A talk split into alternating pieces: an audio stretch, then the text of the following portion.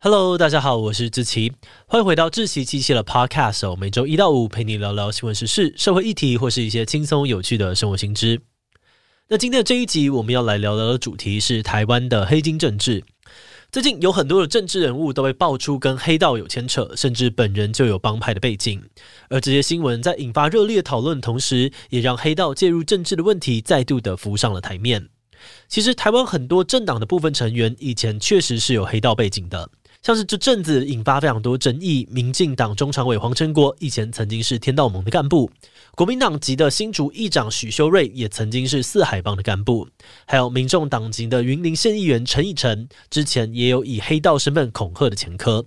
那虽然他们很多人都会说自己以前是年少轻狂才加入帮派，现在已经洗心革面，想要为民服务，但大多数的人并不相信他们真的这么单纯。甚至有人觉得整个台湾早就已经被黑道给渗透跟把持了，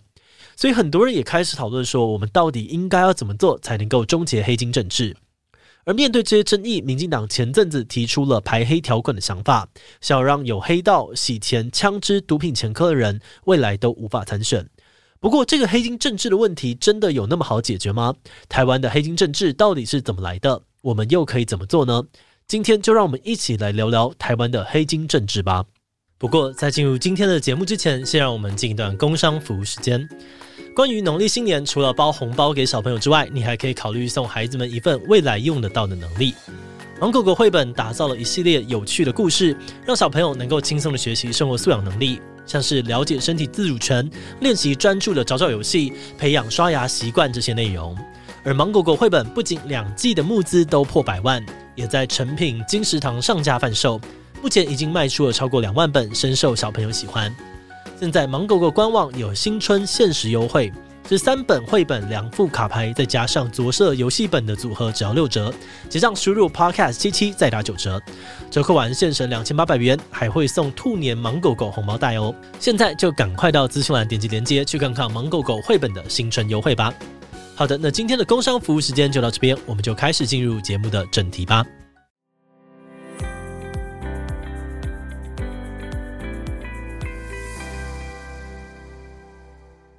要谈怎么解决黑金政治之前，我们要先来看一看台湾的黑金政治到底是怎么形成的。政府跟黑道合作的现象最早是出现在戒严时期的一九五零年代。因为当时并不是民主政府，可以让人民直接投票的，大部分都只有地方层级的选举。那因为选举结果会代表直接民意哦，所以如果不幸选输的话，可能就会让执政的正当性受到质疑。所以当时的政府为了避免选举结果翻船，常常会选择买票，也就是贿赂选民，让选民投给自己。不过买票这个事情呢，虽然看起来很简单哦，只要有钱就可以搞定，但实际上选民在拿了好处之后，也不见得会去投票啊。而且就算你去投票，他拿了你的钱，然后投给你的对手，你也不见得会知道。为了避免这种状况，很多的候选人就会找黑道来帮忙，让他们拿着候选人提供的资金，用贿选的方式拉票。而选举的时候，也会派黑道在投票所监视，确定选民有出门投票。那因为黑道对于地方很熟悉哦，大家也不敢得罪他们，所以就不太容易出现跑票的状况。而除此之外呢，有些黑道也会帮忙政府用暴力的方式干预选举，比如威胁村里长一定要拿到目标的票数，不然就会被断手断脚之类的。而作为回报呢，政府对黑道平常的违法或是暴力行为，有的时候也会刻意的睁一只眼闭一只眼。不过，也有研究指出说，这个时期的政府跟黑道并不能算是完全的合作关系，因为黑道产生的治安问题会给民众带来非常大的困扰跟恐慌，而民众的不满也会影响到政府执政的正当性，所以每几年政府就会执行一次大型的扫黑来照顾民众的感受。譬如一九八四年的一清专案，就成功的把六百多个帮派全部扫进监狱里。这种利用黑道选举，再搭配定期扫荡的手法，让台湾的帮派势力跟政府维持着一种有点微妙的关系。而黑道对政治的影响，就这个时期来说，也只限于各个县市跟乡镇。但是到了解严之后，台湾的黑道却开始一步一步进入了政坛。一九八七年，蒋经国宣布解严，开放党禁，台湾也展开了一系列的民主化改革。那在解严之前呢，因为台湾是一党独大，国民党垄断了大部分的政治跟经济资源。当时的人想要选举，最主要途径就是通过国民党提名。想要独立参选的话呢，那胜算基本上很小。但是在党禁解除之后，新兴政党陆续出现，政治环境的开放让人民参政有了新的途径，也有越来越多人投入竞选。啊。不过因为刚刚解严不久，这个时期的候选人呢，还是很习惯用买票的方式来赢得选举。然后他们很快就发现说，票怎么越来越难买了？因为大家不分政党哦，几乎都在买票。那在这个激烈竞争之下，除了让竞选的费用变得很高之外，选民收了不同人的钱，选票却只能投给一个人，所以导致买票的成功率变得很低。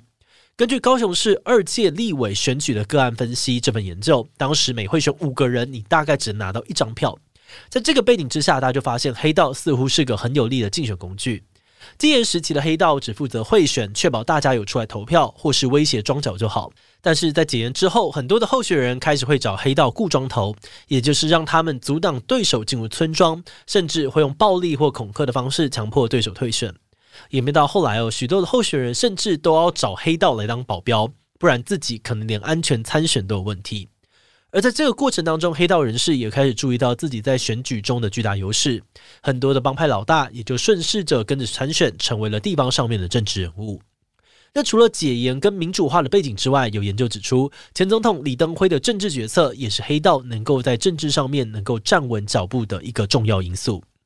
一九八八年，蒋经国去世，由李登辉继任总统。但李登辉一上任就面临了许多的挑战。根据《台湾地方派系黑金政治之研究》这篇论文，当时在党内大部分的国民党大佬其实都不太支持他，而在党外也出现了很多的新兴政党参选，让国民党一党独大的地位受到了威胁。面对这个状况，李登辉决定寻求地方派系的支持，由地方派系负责提供选举的资金跟动员人力，而李登辉则利用政党的力量扶持这些派系的候选人。而同一篇论文也指出，哦，过去为了选举的地方派系大多都跟黑道有交集，甚至本身就是黑道。这种合作关系最后也让天道盟的盟主罗福柱、台中黑派的代表严清标等等的人物进入了立法院。而黑道的影响范围也从地方扩散到了中央，让台湾的政治环境陷入了前所未有的混乱。在这样的背景之下，一九九零年的立委选举当中，发生了几十起候选人被恐吓、伤害、射杀的故事。隔年的县市议员选举也有三十五 percent 的当选议员有前科，而且八十 percent 的正副议长都有黑道背景。比如屏东县的议长郑太吉，除了会找手下殴打政敌跟记者，他本人还曾经在议会里面吸毒，甚至是带枪上议会。这种黑道猖獗的状况，让大部分的民众都非常反感。而国民党的这一连串操作，也伤害了他们的政党形象。不少学者认为，哦，这也是民进党后来能够取得政权的重要原因之一。那一路到了两千年，民进党推出陈水扁参选总统，当时就以“阿扁没包袱，黑金一定除，清廉勤政爱乡土”的口号顺利当选，达成了台湾第一次的政党轮替。但是民进党的执政并没有让黑金政治就此画下句点。虽然陈水扁在上任之后进行了大型的扫黑跟查贿选活动，在三年的时间里面搜查了两万多件跟黑金有关的案子，让黑金的状况被大幅的遏制。但就有研究指出哦，就另外一个角度来看，这些扫荡行为呢，本质上还是为了政治利益。也就是说，如果黑道的角色愿意在政治上面提供帮助，那政府的态度很有可能就会软化。根据台湾地区基层民主选举中的黑金政治这篇论文，在民进党执政时期的扫黑活动当中，被收押的前立委颜清标，也就是呢，在当选立委之后就被释放，还跟陈水扁一起吃饭，双方表明要共同合作。学者认为，哦，这可能是因为民进党当时在国会并不是绝对的多数，所以陈水扁为了要形成政党联盟，才决定拉拢无党籍的立委。而此外，在民进党取得政权之后，也吸引了很多地方派系带上投靠，希望利用自己在地方上面的声望以及动员能力，换取政治上面的利益。譬如以前一直代表国民党参选的嘉义林派，后来就转而支持民进党，帮助民进党在嘉义完全执政，同时也重挫了主要对手黄派的势力。诶，那说到地方势力，这边要额外解释一下，所谓的地方派系其实不一定是黑道，也可能是地方上面的士绅或是名门望族。但是根据学者的研究，因为选举通常需要大量的资金、人脉以及地下势力的帮忙，因此地方派系常常会跟黑道以及商人们保持某种程度的合作关系，导致后来你一听到地方势力，就会直觉的联想到黑道。好的，那回到我们的主题。在西元两千年台湾政党轮替之后，政府啊跟黑金的关系，或是黑金对于政治的影响，其实学者们还没有一个定论，也难以调查。但根据统计，两千年到两千零八年的这段时间，国民两党有前科的比例都有不同程度的增长。民进党籍的议员有前科的比例从六 percent 大幅成长到十六 percent，而国民党籍议员的前科比例也从十三 percent 慢慢增长到了十六 percent。这些数据或许某种程度上面呢，也能够反映这段期间黑金政治的状况。那相信你听到这里应该也很好奇哦。自从二零零八年之后，又过了十几年，而且我们前阵子也才刚结束一次选举。那最近这一次的选举，国民两党的当选议员里面有前科的比例又是多少呢？这个数字我们找不到已经统计好的结果，但我们实在是非常好奇，所以我们团队透过全国议员候选人犯罪前科大追击这个网站，自己一笔一笔的手动比对当选名单。那经过辛苦的对照之后，我们初步计算的结果是，二零二二年底的选举当中，民进党当选的两百七十七席议员当中，有二十四位有前科，比例是八点六 percent；国民党三百六十七席议员当中，则有五十六位有前科，比例是十五点二 percent。那当然，这只是我们就手中数据的计算，如果有错误的地方，也欢迎你随时更正哦。好的，那就以我们算出来的这个比例来说，虽然跟十几年前相比，这两大党前科人物的比例都有降低，而且实际上面的前科状况可能很复杂，并不一定是大家印象当中的黑道或暴力事件。不过，从最近沸沸扬扬的讨论当中，我们仍然可以看到大家对于黑金政治的担忧，因为黑金的摄入确实已经对我们的社会带来很多不同层面的影响。在黑道跟政治的关系越来越紧密的过程当中，比较直接的影响是会让违法产业更难取缔。比较有势力的黑道很多都有经营毒品啊、赌场、暴力讨债等等的生意，而这些生意往往会伴随着相关的治安问题。那在一般的情况之下，警方呢会透过临检或是定期的抓捕来维持秩序。但如果民意代表本身就是黑道，他们透过议会掌控警方的预算，再配合模糊地带的施压，都可能会让警察倾向不要积极的处理，让这些问题更难以解决。而除了违法的行业之外，有些产业其实也常常会跟黑道挂钩，比如砂石产业，虽然只要在规范开采的范围内开采就是合法产业。但实际上哦，许多业者呢都会越界去盗采国有地的砂石。那假如涉及砂石产业的黑道，同时也是地方民意代表，这样子上下其手的地方就很多了。除了制造警方压力之外呢，民意代表还可能主动去规划一些河道疏通之类的工程，甚至让手下的砂石业者得标，让盗采的规模更加的扩大。那当然，黑道渗入政治，拥有执政权哦，对于社会呢还是有很多方面的影响，这里就不一一举例了。但整体来说，黑道跟政治关系密切的现象，对于社会治安、公共工程品质或是环境保育等等，都有一定程度的负面影响。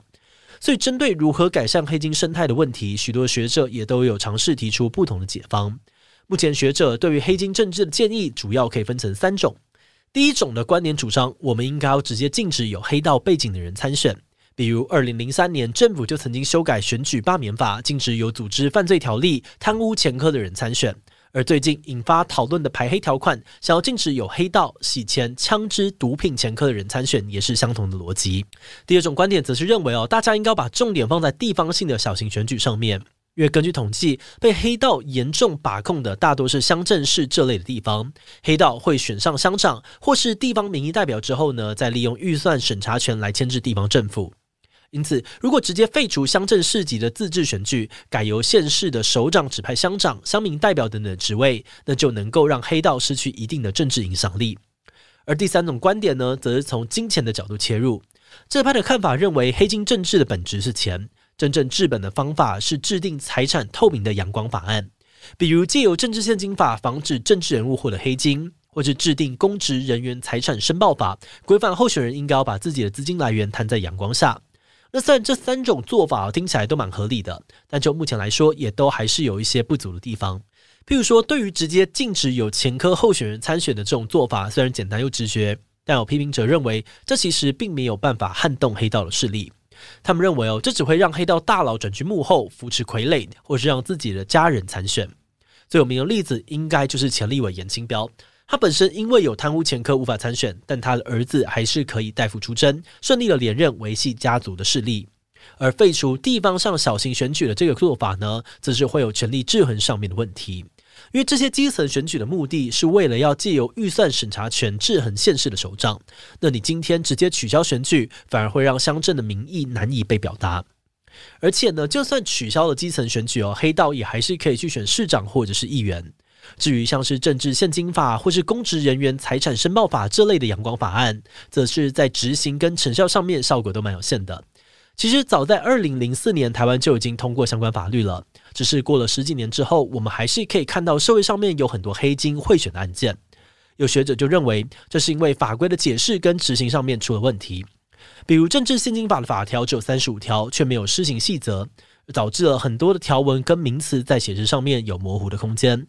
而针对公职人员财产申报法，监察院只派了十四个人力查核，实际查核的比例只有五 percent，而且违规的罚则最低六万，最高一百二十万。这个数字跟黑金所带来的利益可能完全不成比例，有罚等于没罚，因此根本无法起到有效规范的作用。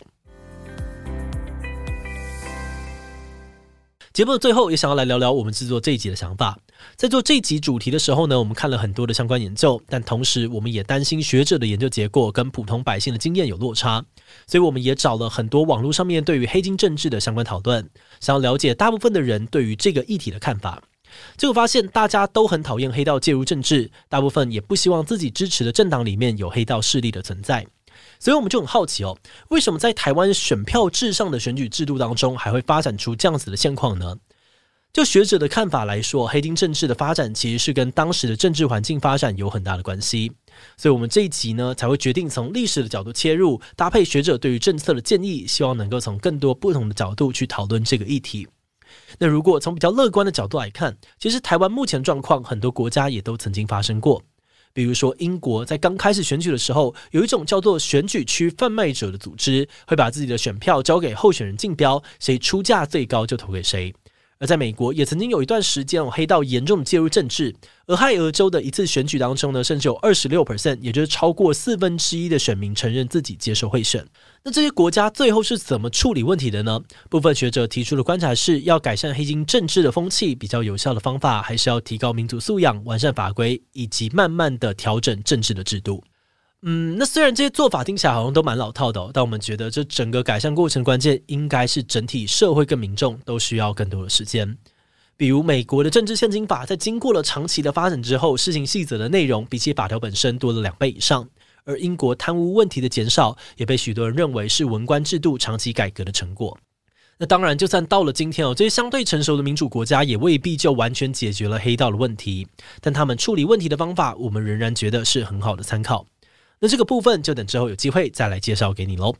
好的，那因为篇幅的关系，今天我们关于台湾黑金政治的介绍就先到这边。如果你喜欢我们的内容，可以按下追踪的订阅。另外呢，我们在 EP 一百一十三也讨论过台湾前科议员的问题。就像我们前面提到的，台湾有非常多的议员都有前科，那为什么我们不干脆禁止他们参选呢？为什么他们还是可以一直选一直上呢？如果你对这个议题感兴趣，很欢迎你去听听看 EP 一百一十三，我们会把链接放在资讯栏。如果是对于这集台湾黑金政治，对我们的 Podcast 节目或是我个人有任何的疑问跟回馈，也都非常的欢迎你在 Apple Podcast 上面留下五星留言。那今天的节目就到这边告一段落，我们就下集再见喽，拜拜。